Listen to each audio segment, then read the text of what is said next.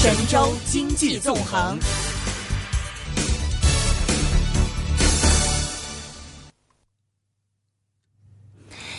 上海一直是国企改革的桥头堡啊。那么说到国企改革，我相信所有的这个香港投资者都不会陌生，因为今年以来的港股的一个炒作主题就是国企改革。不过，如果说到国企改革的话，我相信很多人还是一头雾水啊。到底现在这个国资委是一个怎么样的回事？怎么样？这个国企改革又要怎么样的一个啊流程？未来会？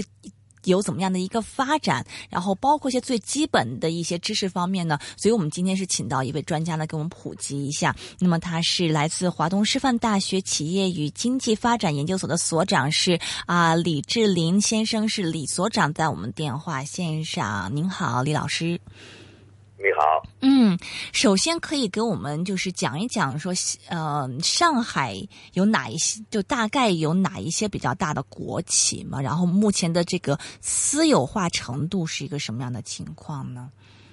啊，好的，上海的国企呢，呃，那有十来万家了，那么但是呢，国国企的上市公司有七十二家啊，嗯。嗯，这二家呢，现在把它分类管理，就第一类呢是充分竞争类，啊，第二类呢是功能类，就是为城市服务的功能的，呃，第三类呢是公共服务，就比如像一种公交啊、啊巴士啊、啊呃这呃这个水啊、电啊、呃城城市建设啊这些，那么呃目前的上海的。国资改革的呃先行的部分呢，主要是在竞争类的股票嗯里面嗯，大概它要占到一半以上嗯，大概有十家左右啊，这个竞争类的不好意思是多少家？因为刚才这个电话这稍微断了一下，嗯，就是充分竞争的这一块要改革，大概有多少家？因为刚才这个信号断了一下没。十二家里面的一半以上，大概四十家左右。明明白。十家左右。嗯嗯哼。OK，那么这分类了三类，其实，嗯，我们知道这个去年的时候，就上海是率先推出了这个关于进一步深化上海国资改革、促进企业发展的意见嘛，就是基本上是说这个上海的国资国企改革是领先于全国。就，嗯，我们先从最基本来讲，就是上海这个国资委跟这个国家的这个国资委是一个什么样的一个关系？然后现在这个国企改革，啊，是上海国资委。主导的吗？嗯，呃，呃，上海的国资委现在呃主导的国资改革呢，嗯，现在主要是上海本本地的国资，嗯啊，这个这个国务院国资委呢，它管的是央企啊，是呃两类是吧？嗯，然后在行政上面呢，也不归属于他领导，是它属于上海地方政府的呃管辖。啊，所以这是两回事情。那么，呃，央企有央企的优势，它是规模大啊，但是呢，呃，也有机制比较僵硬，嗯，腐败比较严重，然后效益大幅度的下滑。所以呢，呃，一般的投资者呢，为央企的改革呢是为它叫好，但是不叫做，因为它这么大的规模，民营企业。或者外资进去的话，都是被他吃掉。啊，是是，所以所以一般的兴趣不大，嗯，而且呢，央企呢都遍遍布的地方比较散乱，啊，那么所以现在民企也好，外资也好，最看好的是上海这个地方，因为它是发达地区，嗯，比较规范，嗯，然后呢，它的盘子又不是太大，嗯，然后呢，上海的思路比较开放，嗯，那么上海的国资改革呢，它经历了三个阶段。第一个阶段就是刚才主持人讲到的，呃，去年十二月十七号的改革国资改革的二十条，是吧？这是第一阶段。第二阶段呢是今年七月七号就召开了，又召开了混合所有制改革大会。嗯，就把一般的国资改革内部改革变成了混合所有制，这是一个所有制变革的一个重大的突破啊。然后第三个阶段呢，大概就从十月份开始，呃，因为发现呢。就靠企业、靠集团自己来搞大的改革，一般利益集团的利益在里面，比如说高管的位置啊、票子啊等等，所以他们呢不大愿意引进民营企业和外资。那么上海政府呢，呃，现在进入第三个阶段，就设立国资运作平台，嗯，就把竞争类的公司里面的国有股的股权，从企业和从集团把它划出来，划到这个平台公司上去运作。那么这个呢，就由上海政府直接运作了，呃，然后呢，可以呃大范围的就去对接民营企业和外资，让大家一起来呃看看有什么机会合作的机会。这样的一个思路呢，就更开放了啊。嗯那嗯么像上海，上海现在开放到什么程度呢？就是这个混合所有制改革呢，不强调国有股要一定要是当第一大股东，也可以啊退出第一大股东，让民营企业和外资来当第一大股东。我估计十月份大概这个会，这这一点上面就会有突破啊。这个所以，呃，上海的国资改革呢，呃，大概在十月份第四季度，大概应该有好戏看了。啊哈，刚刚您提到，就是说他这个第一步，刚嗯是我提到了嘛，就是这个去年十二月份先出来这么一个文件嘛。第二步就是混合所有制这个改革，这方面可以给我们详细讲一下吗？就以前是什么样的一个制，现在是什么样的一个制度呢？嗯，以前呢，就是国有呃国在国资国有企业的内部嗯集团公司之间，就是把股权划来划去，资产整合，嗯是吧？然后呢，合并一下，然后呢，呃，搞一些新的项目啊，所以还是在国资内部的小改小革、小打小闹。所以呢，呃，在五月份、六月份、七月份的一段时间里面，市场都不看好，所以国资改革股停牌了以后，复牌啊都是跌停跌停板。嗯哼啊，那么呃主要的是利益集团在里面起作用，因为如果引进了外面的人进来，他的董事长没了，啊，是。他的高薪没了，可能会、这个岗位都没有了，啊，那么混合所有制改革呢，它是从全局的呃角度出发了，就是认为你这个企业是竞争类的，如果你企业里面本身的机制存在了问题，或或者靠自身的力量难以有大的起色的话，嗯。那么就引进这个能人啊，就是民营企业外资里面有能人，嗯这个行业里边的专家，有的还是进入了一个产业升级、新兴产业的一些巨头，互联网的巨头啊嗯，像这样把他们引进来的话呢，呃，就可以脱胎换骨了。我举个例子，嗯像上海的有一个股票是六零零八二七百联股份，嗯它是就是也就是说上海市中心的商业全部是它还有哈七七个商场，呃四个奥特莱斯的大型呃购物中心，呃还有四千四百多家的超市嗯哼啊，还有大型的土地，呃一些南京路上的重重要的这个呃在一九四九年以前就是很有名的一些公司，全部属于他的下面的啊。嗯但是呢，呃，他目前的业绩还不错啊。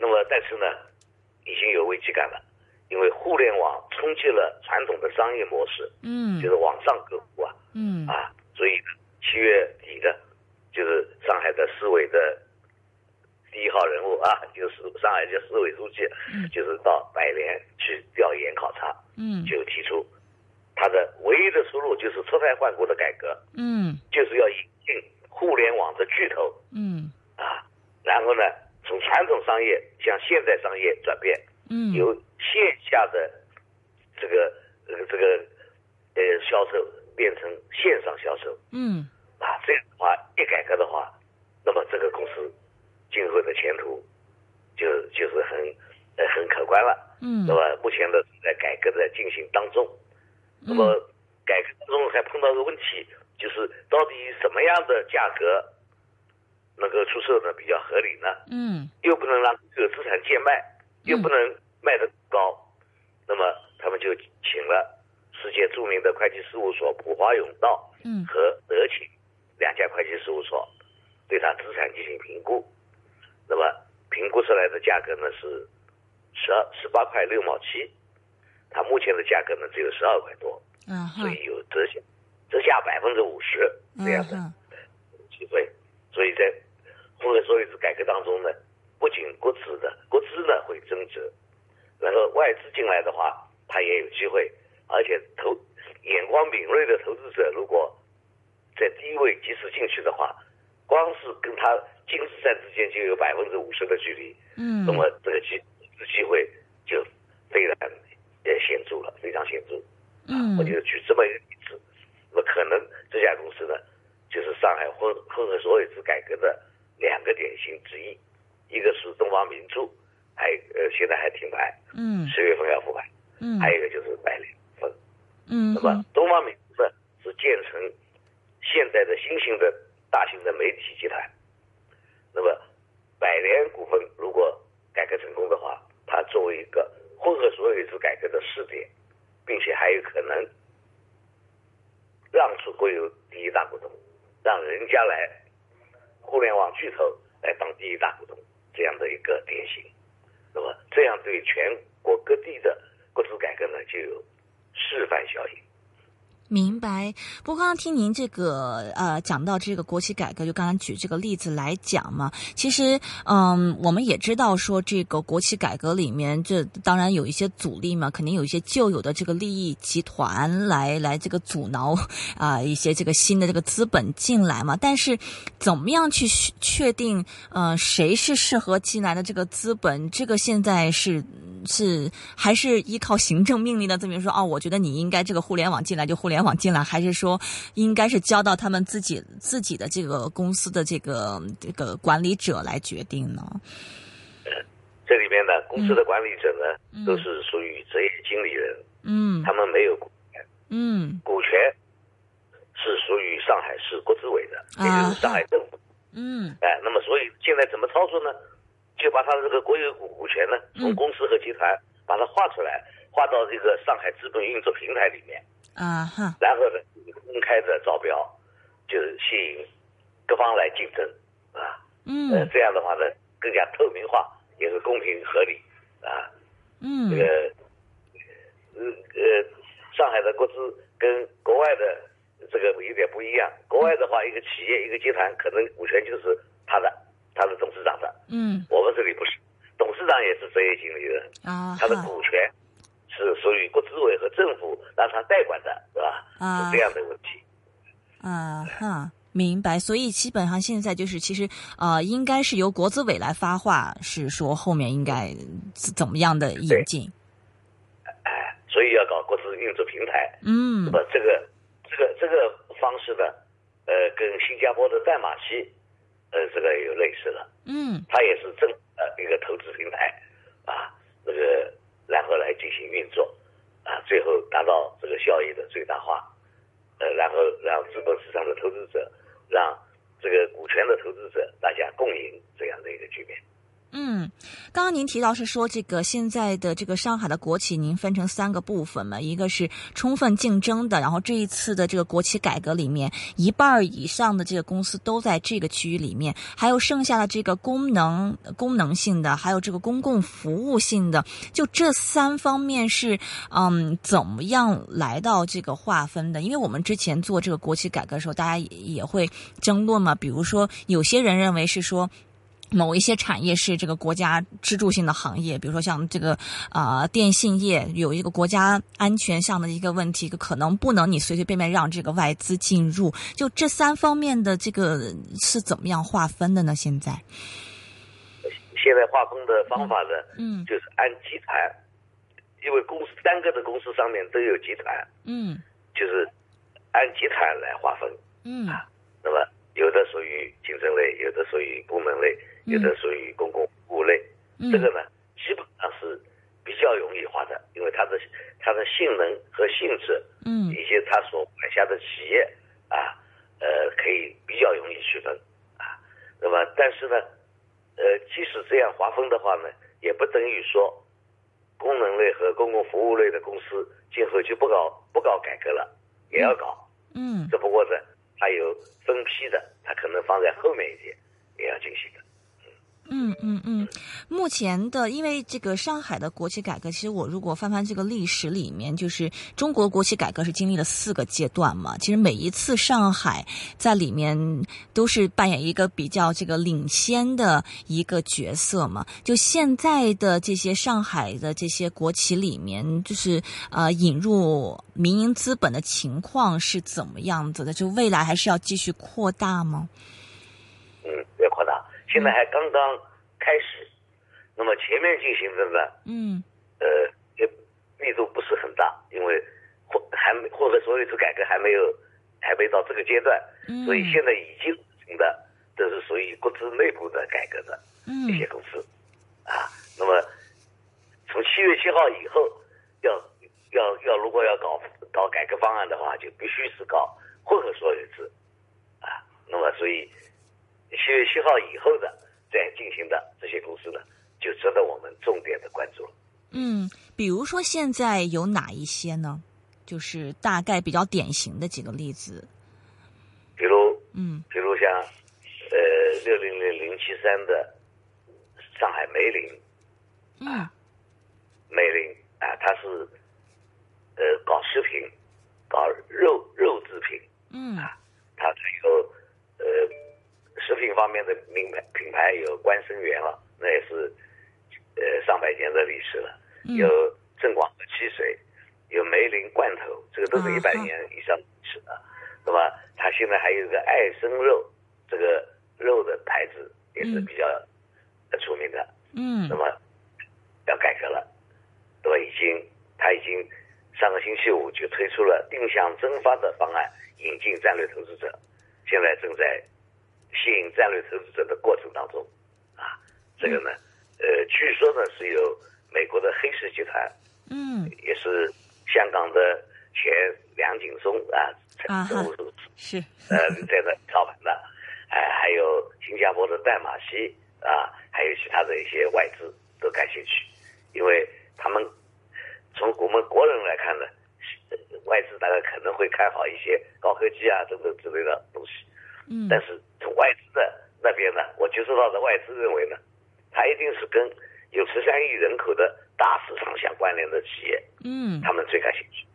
啊，比如像百联股份，嗯啊，这个吃的、用的、穿的，是吧？都是要的，也是三亿人口用的。呃，这个像梅林这个罐头肉，啊，这个食品，这也是有市场的啊。所以他们重点看好的，呃，是这一类啊。嗯。但是呢，其他的公司呢，现在目前都在酝酿当中。嗯。那么现在第一批呃划入平台的呢，可能就是呃百联集团、光明集团。嗯。啊，可能等几几个大的大的一个集团。啊，然后可能会一批一批的进行。嗯哼，呃，其实说到这个引入民资嘛，就是我们都知道，这个国有企业的之前的一大问题是在于说它呃这个经营效率不高嘛。在您看来，上海的这一些国企的这个运营效率怎么样？因为我看到有一些这个投资者评论，其实上海的国有企业比其中国其他地区的国有企业运营状况要好很多呢。是的，嗯这个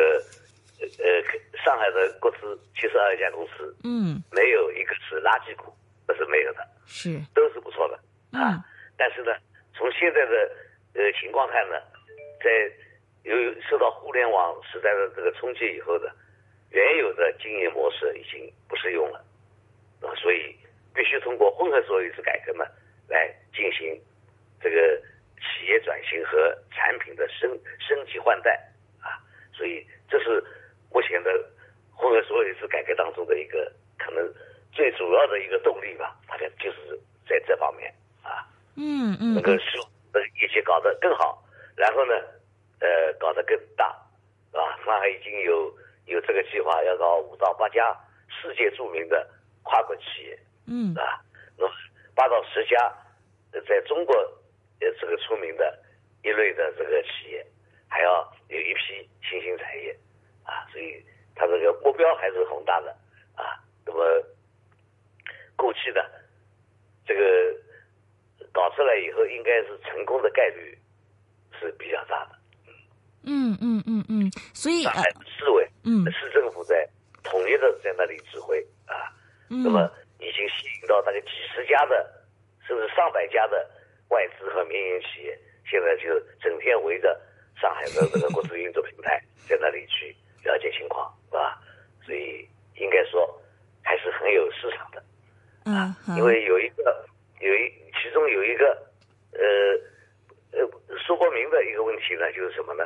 就上海的国企的净资产呢，嗯都是在一九九零年评估的，啊，因为它的量土地，那么到现在，实际上它的净资产十倍、几十倍的已经增长了，所以虽然它的财务报表里看到的净资产可能三块、四块、五块每股，嗯是，实际上都是几十块了，因为这个嗯土地的增值那是非常巨大的啊。嗯这个二十多年啊，上海的土地可能是有一百倍的增长啊。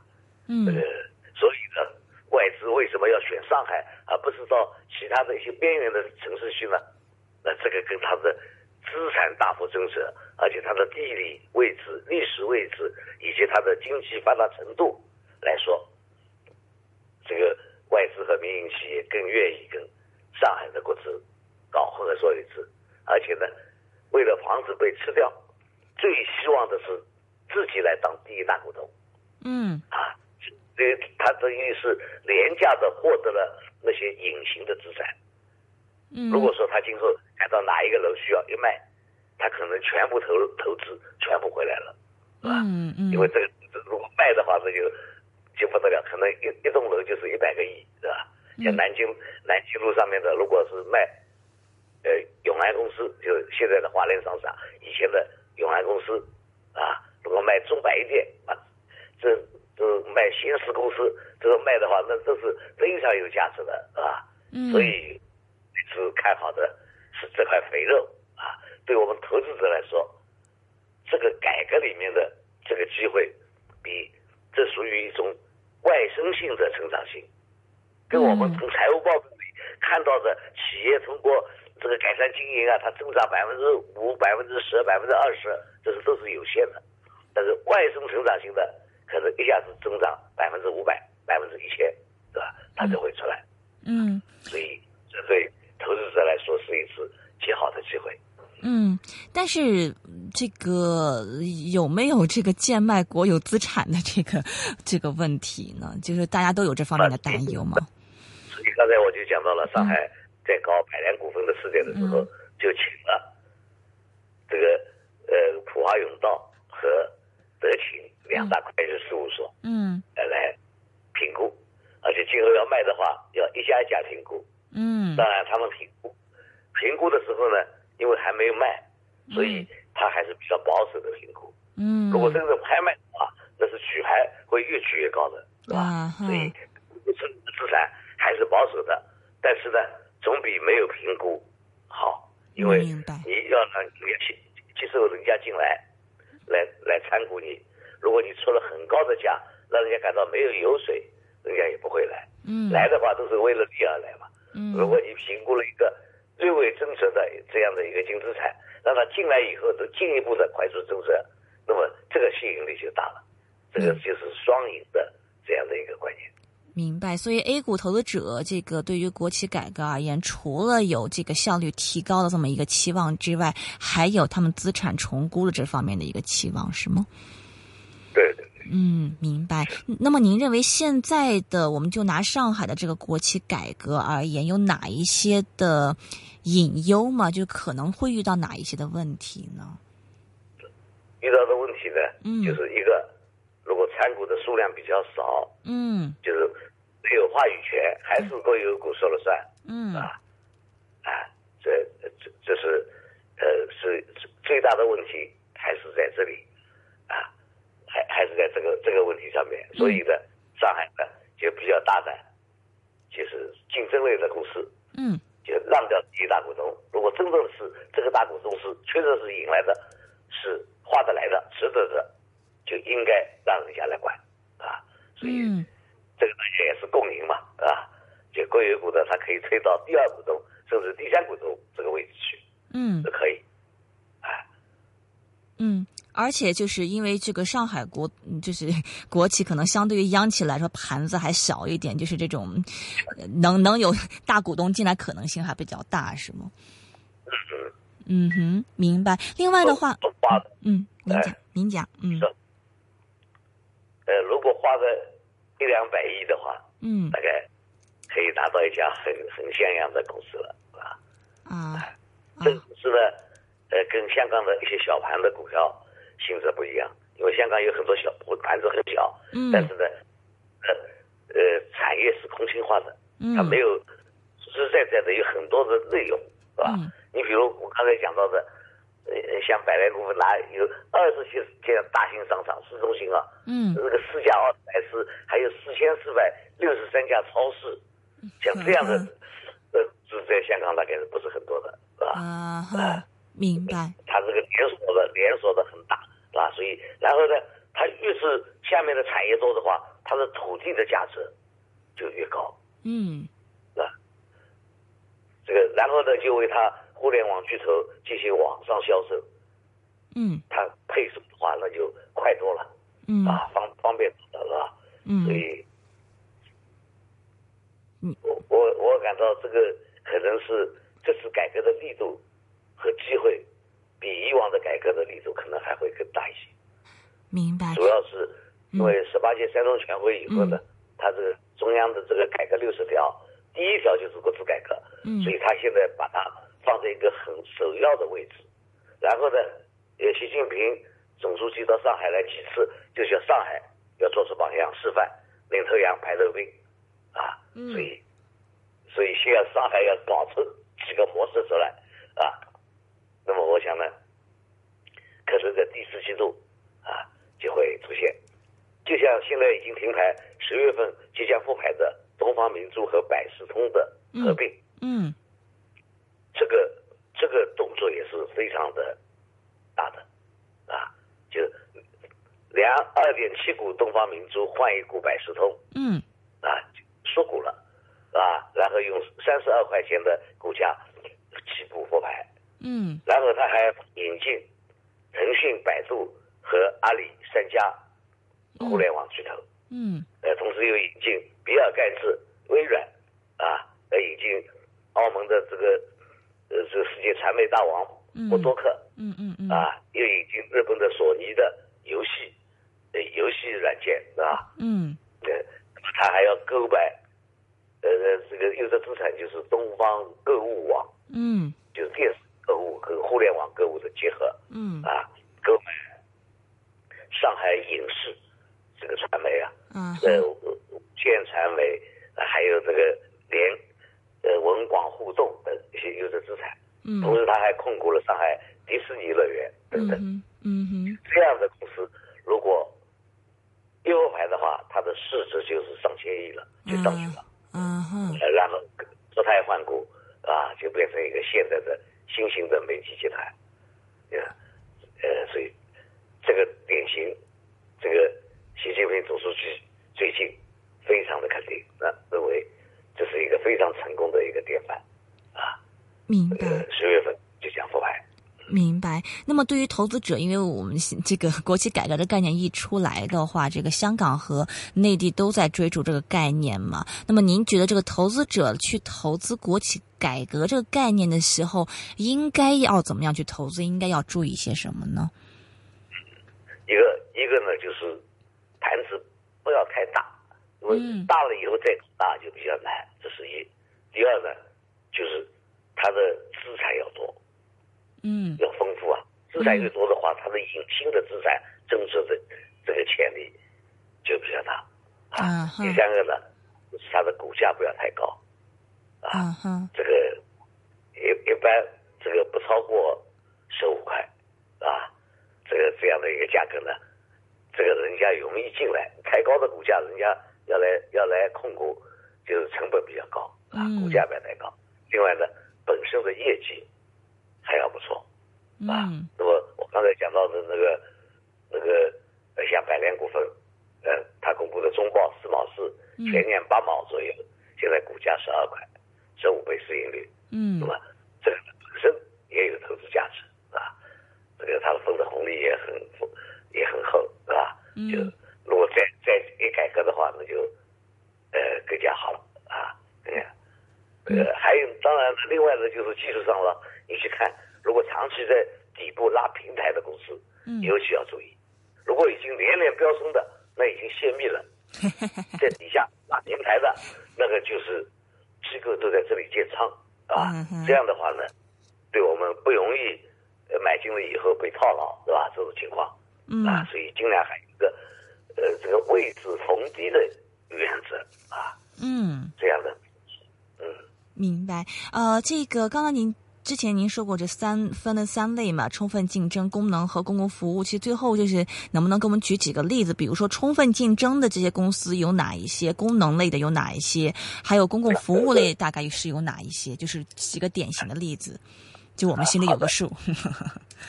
嗯呃，充分竞争类的，嗯。那么就商业了，嗯。像刚才的百联股份啊，嗯。呃，东方明珠啊，嗯。这个这个上海梅林啊，嗯。啊，还有深达股份、龙头股份，嗯。是吧？呃，这些都是是吧？嗯。也包括呃呃陆家嘴外高桥、金桥，这个都是的，嗯。是吧，这个功功能类的，呃，这个就比如城投控股啊，呃，隧道隧道股份啊嗯，像这些的都属于功能类的。嗯。还有一个公共服务类的，呃，比如呃像这个呃呃强生股份啊，它个它搞巴士的历嗯。历史啊，呃历史的学校，呃还有的这个城市建设嗯。啊，呃呃像像是呃申通地铁啊，像嗯这样的一些公司呢，是属于公共服务类的，因为在区分上呢，就公共服务类的是不以盈利为目的的。啊哈呃，还还政府还要补贴的，它是嗯亏损，地铁肯定是补贴的，是吧。嗯那么功能类的公司呢，它是适当的可以追求一点利润嗯啊，它是这样。嗯充分竞争类的，就是完全到手上最大化，最大市场放开的，是吧？对是是这样的一个一个性质。嗯。所以我们现在呢，重点关注的就是充分竞争类的。嗯哈嗯哈。这类的。上海医药应该算是充分竞争类的是吗？网上如果去查的话，嗯。比如说上海国资改革中，嗯。充分竞竞类的公司有哪些，嗯。它都会跳出来。啊这样一查就查，嗯百度里也查得到，哎，明白，明白，所以就是考验现在这个两地投资者一个挖宝的一个能力了。那么今天非常感谢是来自华东师范大学企业与经济研究所呃所的所长是啊、李志林老师给我们讲一讲上海的国资改革方面的啊、一些情况。谢谢你，李老师。